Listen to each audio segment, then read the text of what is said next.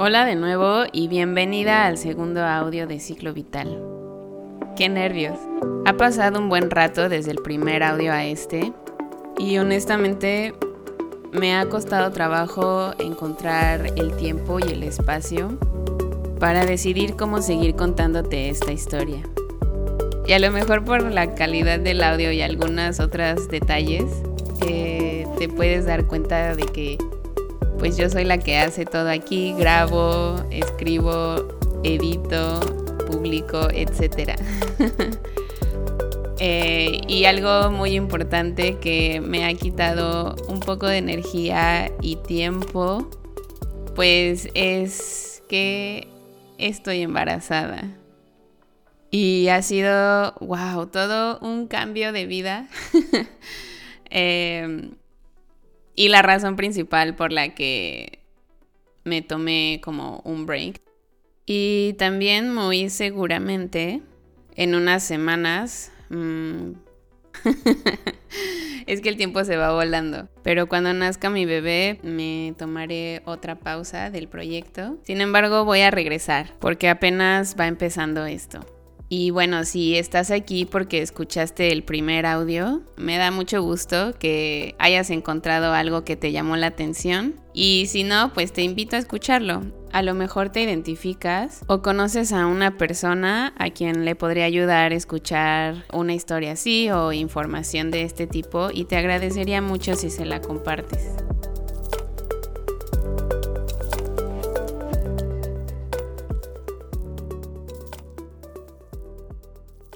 ¿Recuerdas cuando empezaste a menstruar?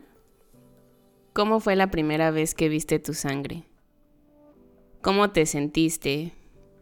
¿Qué fue lo que pensaste? ¿A quién le contaste? ¿Y cuál fue su respuesta? A lo mejor ya han pasado muchos años desde aquel momento y rara vez nos ponemos a recordar esa experiencia a recapitular la manera en la que vivimos ese gran cambio en nuestro cuerpo. Pero en esta ocasión yo traté de hacer memoria y pensar en los detalles de mi experiencia. Y fue un cúmulo de sentimientos. Uno de los más frecuentes fue, honestamente, el enojo. Pero ya te contaré por qué.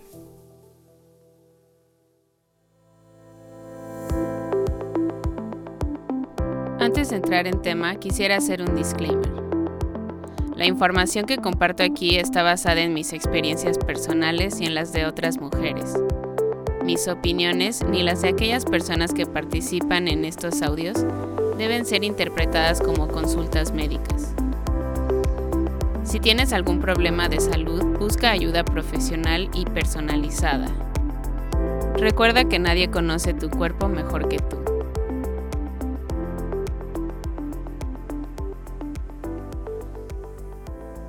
Yo tenía 11 años cuando fue mi menarquía o mi primera menstruación. Lo recuerdo muy bien porque era un 6 de enero, o sea, Día de Reyes. La edad a la que cada quien tiene su primera menstruación es variable y depende de nuestra genética y factores de nuestro estilo de vida. Y en mi caso, pues mi mamá, mi hermana, mi abuela y supongo que también mis tías comenzaron a esa edad. El rango de edad para tener tu menarquía es entre los 10 y los 16 años, pero en promedio las mujeres comienzan a los 12 o 13 años. Y cuando una persona inicia a una edad muy tardía o no inicia con su menstruación, lo recomendable es acudir con una ginecóloga o ginecólogo para descartar alguna situación médica que esté causando ese retraso. O también revisar que, como lo dije, cuestiones de estilo de vida no estén retrasando esta menarquía. Recuerdo cuando mi mamá me contaba sus experiencias de cuando ella comenzó a menstruar, igual que mi hermana. Siempre tratamos estos temas con mucha apertura y me encantaban estas charlas entre mujeres. Y escuchando todas estas historias, a veces me sorprendían las cosas por las que pasaron esas generaciones, cuando se conocía muy poco y se veía como un tema casi prohibido. Aunque la situación parecía haber mejorado para cuando yo tenía 11 años, ahora me doy cuenta de tantos mitos y desinformación que durante generaciones ha permanecido alrededor de la menstruación hasta el día de hoy. Mitos e ideas que pues medio nos pasa a la educación escolar, que la verdad deja mucho que desear y lamentablemente también en la familia, la sociedad, incluso desde la medicina hay tanta desinformación que entristece, da coraje y llena de impotencia. Pensar que la mitad de la población, o sea, el 52% de la población mundial, somos personas menstruantes por muchos años de nuestras vidas y aún así sigue siendo raro que se hable de este tema con toda la apertura y naturalidad que debería. Hablando de mitos y desinformación, quisiera mencionar algunos de los más comunes y que yo creí por muchos años.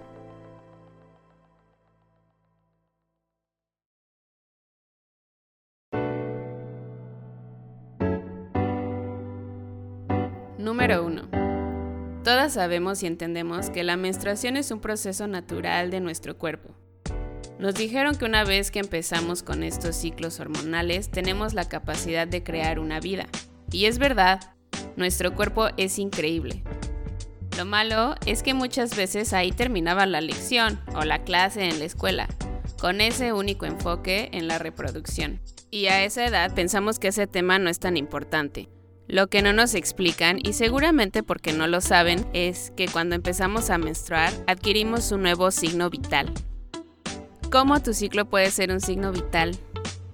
Pues así como te miden la presión sanguínea, la temperatura corporal, el ritmo cardíaco y la respiración, mes con mes nuestro ciclo menstrual nos da información de qué tan saludable está nuestro cuerpo ya que nuestros ciclos hormonales tienen una relación directa con nuestro cerebro, la salud de nuestros huesos, el metabolismo, la construcción de músculo, nuestro sistema inmunológico, el corazón y muchos procesos internos de nuestro cuerpo. Esto es una gran ventaja que nuestros compañeros con pene no tienen.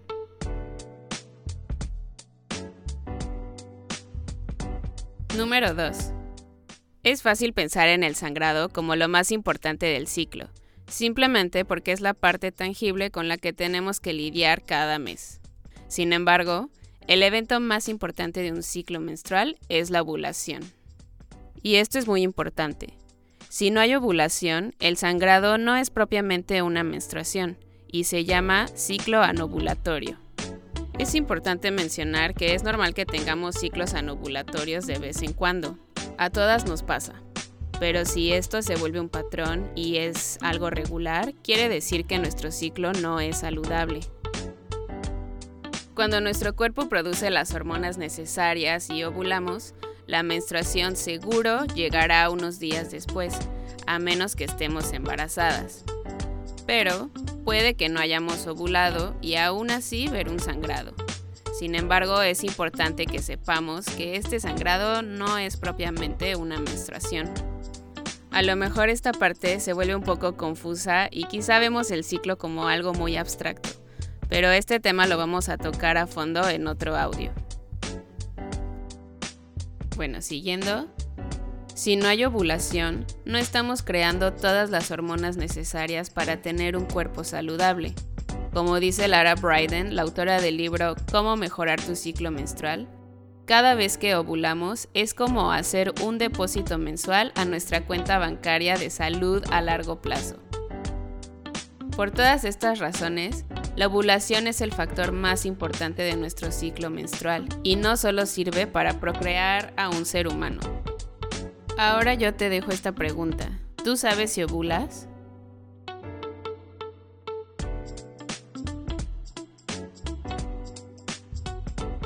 Número 3.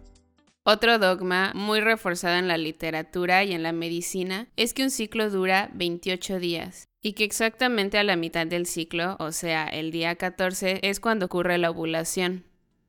Yo, como muchas, crecí con esta enseñanza desde que comencé a menstruar y siempre pensé que había algo raro con mi cuerpo, al punto de avergonzarme de él. Todo porque mis ciclos nunca fueron de 28 días. Bueno, pues no hay nada más falso que esto. En realidad, un ciclo puede durar de 23 a 35 días, y en algunos casos hasta más. Cada mujer encuentra su ritmo después de varios años de haber empezado a menstruar. Y tampoco es ley que el día 14 ovules.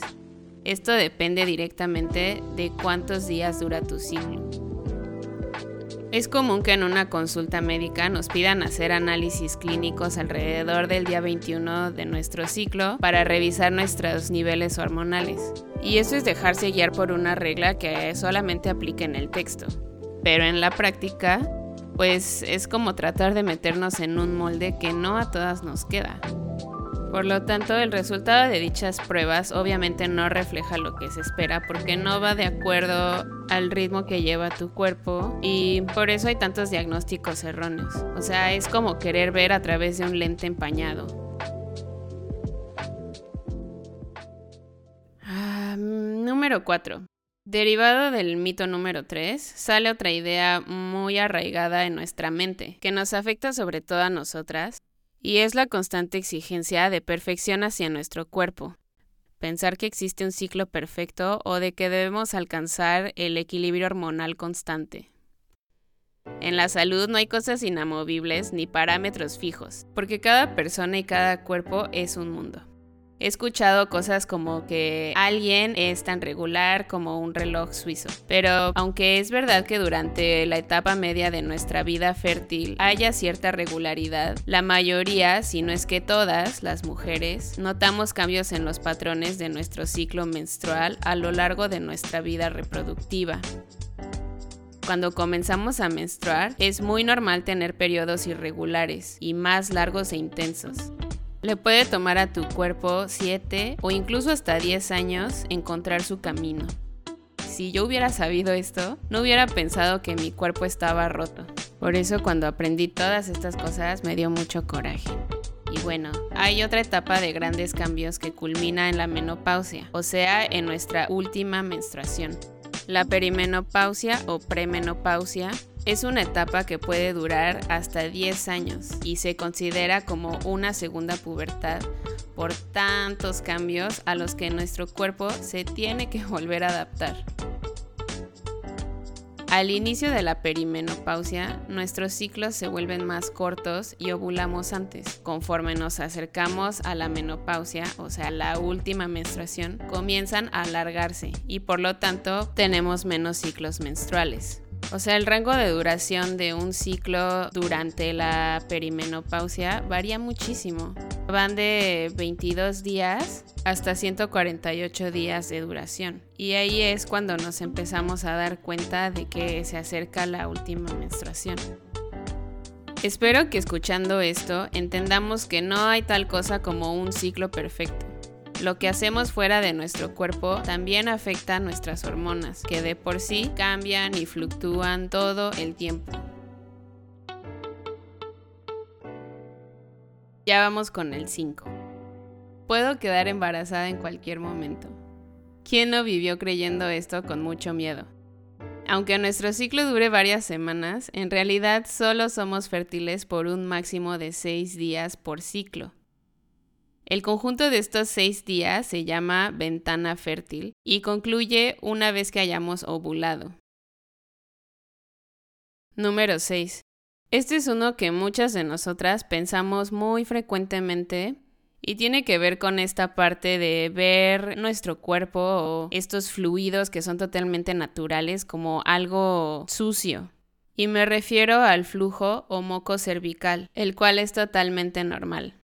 ¿Alguna vez pensaste que esa sensación húmeda, incómoda, que la mancha en tu ropa interior o este flujo que sale de tu vagina es una infección persistente? Bueno, yo sí lo pensaba, lo pensé muchas veces y recuerdo que en una ocasión fui a consulta para que me dieran un tratamiento y poder combatirlo.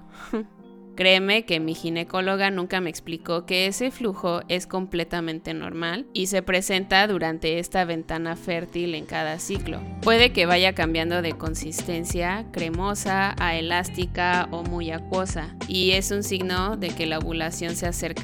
es decir, que es un indicador de salud hormonal y fertilidad, que la verdad todas las personas que menstruamos deberíamos aprender a observar e interpretar. Se me haría súper buena idea que esto lo empezaran a enseñar en la escuela, por ejemplo.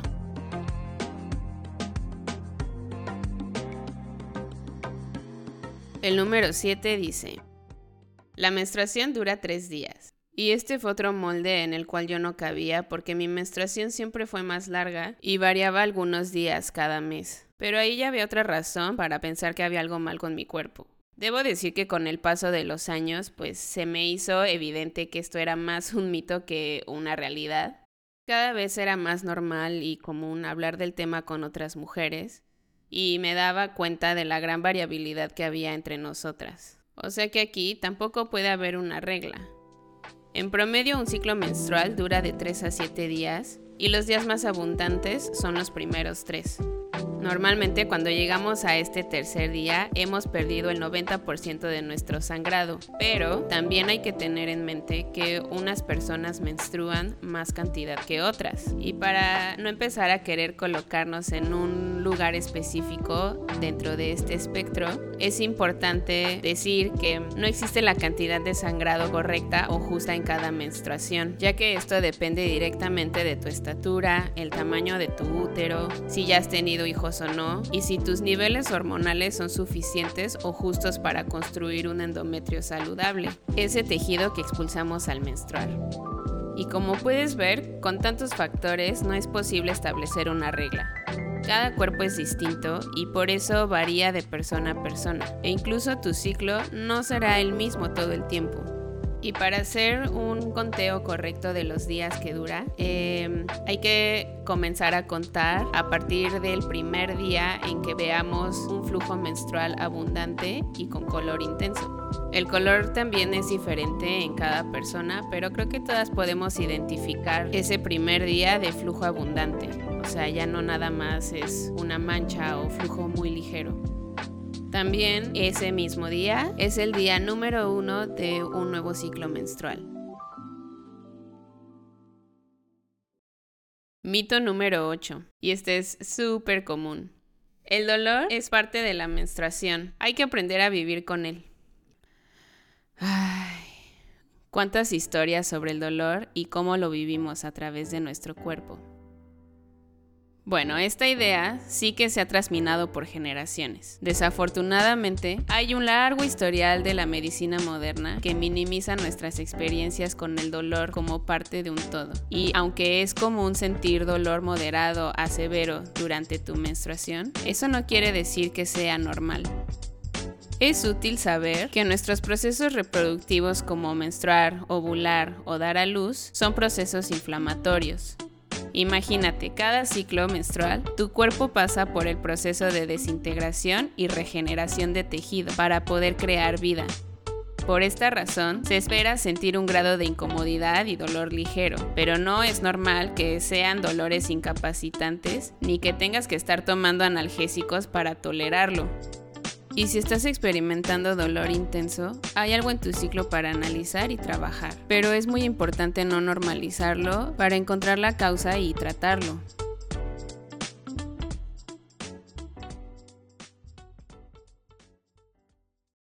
Bueno, a lo mejor podría seguir la lista, pero este es el último que tengo. Número 9. La píldora anticonceptiva regulará tus periodos. Este tema es bastante controversial. Creo que hay que celebrar que a partir de los años 50 la píldora le dio a la mujer el derecho legal a la anticoncepción, así como la oportunidad de planificar su futuro. También hay que reconocer que las píldoras anticonceptivas han mejorado la calidad de vida de personas que viven con extremo dolor durante la menstruación. El problema es que actualmente los anticonceptivos hormonales se recetan como tratamiento y nosotras las tomamos por mucho tiempo sin entender realmente lo que hacen en nuestro cuerpo. Creo que no sería una decisión tan fácil tomarla si nos explicaran exactamente cómo funcionan. La píldora no regula nuestro ciclo menstrual, sino que lo apaga. Sustituye las hormonas que de forma natural produce nuestro cuerpo con hormonas similares y por lo tanto nuestro cerebro detiene un proceso totalmente natural y necesario. Eso sí, cada mes nos baja el día que corresponde y nos da la idea de que estamos entre comillas reguladas. Pero lo que estamos viendo no es una menstruación natural o real, sino un sangrado programado por la píldora. ¿Sabías esto? O sea que en realidad estamos bloqueando la única forma que tiene nuestro cuerpo de comunicarnos mes con mes cómo está nuestra salud en realidad. Y aunque han pasado más de 50 años, la ciencia nos sigue ofreciendo estos tratamientos hormonales para parchar un problema de salud sin solucionarlo realmente de raíz. Yo a veces me pregunto, si a un hombre le dijeran, con esta pastilla va a desaparecer tu acné, pero dejarás de producir testosterona y a lo mejor tendrás menos erecciones, ¿se las tomarían? Creo que todo el mundo se escandalizaría y las prohibirían inmediatamente. Yo hace muchos años, antes de saber todo esto, fui de las que decidió tomar la píldora anticonceptiva. Estaba en una consulta ginecológica por un problema de acné que miles de tratamientos dermatológicos nunca pudieron solucionar. Después de varios años y especialistas, casi podía adivinar las recetas de cremas, limpiadores y un buen de productos, pero mi problema siempre regresaba. Hasta que por fin una dermatóloga me dijo, tu problema debe ser hormonal. Si un tratamiento hormonal me iba a solucionar el problema e iba a dejar de gastar cada mes en un chingo de cremas, pues venga, eso fue lo que pensé. Así yo, sin saber lo que te mencioné antes, empecé a tomar la píldora anticonceptiva que además de prevenir un embarazo, pues apagó mi problema de acné. Spoiler alert. Como era un parche, no una solución realmente, cuando las quise dejar de tomar, evidentemente mi problema regresó. No tenía ni idea de cómo funcionaban, ni lo que hacían en mi cuerpo, o los efectos secundarios que causan, y que si nos ponemos a investigar son un buen, pero las tomé por unos 7 u 8 años de mi vida. Creo que las empecé a los 17 años. Aparte de esto, ¿Recuerdas que yo pensaba que era irregular porque mis ciclos no eran de 28 días? Pues era genial que tomando la píldora yo sabía exactamente en qué días me iba a bajar y hasta podía adelantar o retrasar la fecha. Era muy conveniente porque desde chica hacía deporte, bailaba, competía y de esta forma no había sorpresas. La verdad no recuerdo tantos efectos secundarios que muchas sí experimentan pero seguro tuve varios y los normalicé o les daba otra explicación. Entre los que sí recuerdo pues era cansancio, cambios de humor, mi rendimiento deportivo, pero hay muchos más. Y creo que otra razón por la que no podía identificar estos síntomas es que tampoco registraba mis ciclos ni llevaba un diario de lo que sentía cada día.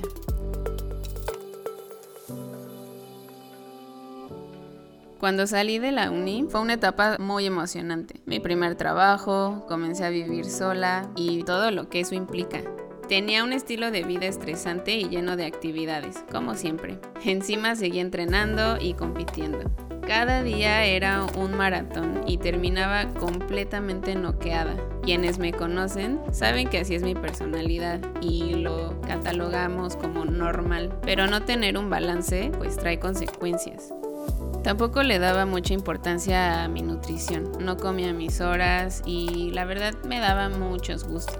Y no es que eso esté mal, sino que no nutría a mi cuerpo para soportar mi ritmo de vida.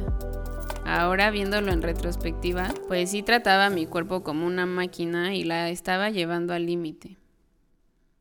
Un día, en un check-up ginecológico, me diagnosticaron SOP o síndrome de ovario poliquístico, aunque en mis estudios de laboratorio no era obvio, pero mi problema de la piel regresaba en cuanto dejaba las pastillas y además yo me sentía súper agotada todo el tiempo, mis piernas se sentían pesadas como si tuviera cristales en los músculos y todo el tiempo quería estar comiendo como muchas cosas dulces o pues sí, pura chatarra que no me nutría. Creo que era evidente que mi cuerpo no se estaba recuperando, no recibía como el descanso necesario y a lo mejor mis niveles de estrés estaban tan altos que por eso pues quería comer ese tipo de comida todo el tiempo para recuperar energía. Pero yo nunca lo razoné así y tampoco me lo señalaron como una posibilidad en mi consulta. Lo que sí me explicaron era que el SOP es una condición cada vez más común en las, entre comillas, mujeres modernas. o sea, eso me hizo a mí sentir que pues casi fue cuestión de mala suerte el hecho de que yo lo tuviera. Y recibir el diagnóstico no fue fácil. Lo que más me entristeció fue que me dijeran que no había cura, solo tratamientos para vivir con eso. Y me asustó mucho que me ponía en riesgo de prediabetes. Todo eso me hizo sentir súper impotente y preocupada, así que acepté el tratamiento y la solución que me ofrecieron. Si tú has pasado por esto, quizá te suene familiar. Píldoras anticonceptivas, tomar metformina y una dieta especial para tratar el SOP. Siendo muy honesta, yo seguía sin creer que mi cuerpo estaba como condenado a vivir con esto. Sin embargo, seguí el tratamiento y nunca cuestioné mi estilo de vida, ni reduje mi nivel de estrés, porque jamás relacioné ambas cosas. Aparte, pues tomando la píldora, seguí sin recibir las señales naturales de mi cuerpo. Fue hasta un poco más de un año después, mientras yo estudiaba en Suecia, que decidí dejar toda la medicina y mi intuición me insistía que quizá ni siquiera tenía SOP. Y bueno, a partir de esa etapa, uff, empezó otro capítulo de cuando dejé de menstruar, pero eso te lo voy a contar en el siguiente audio.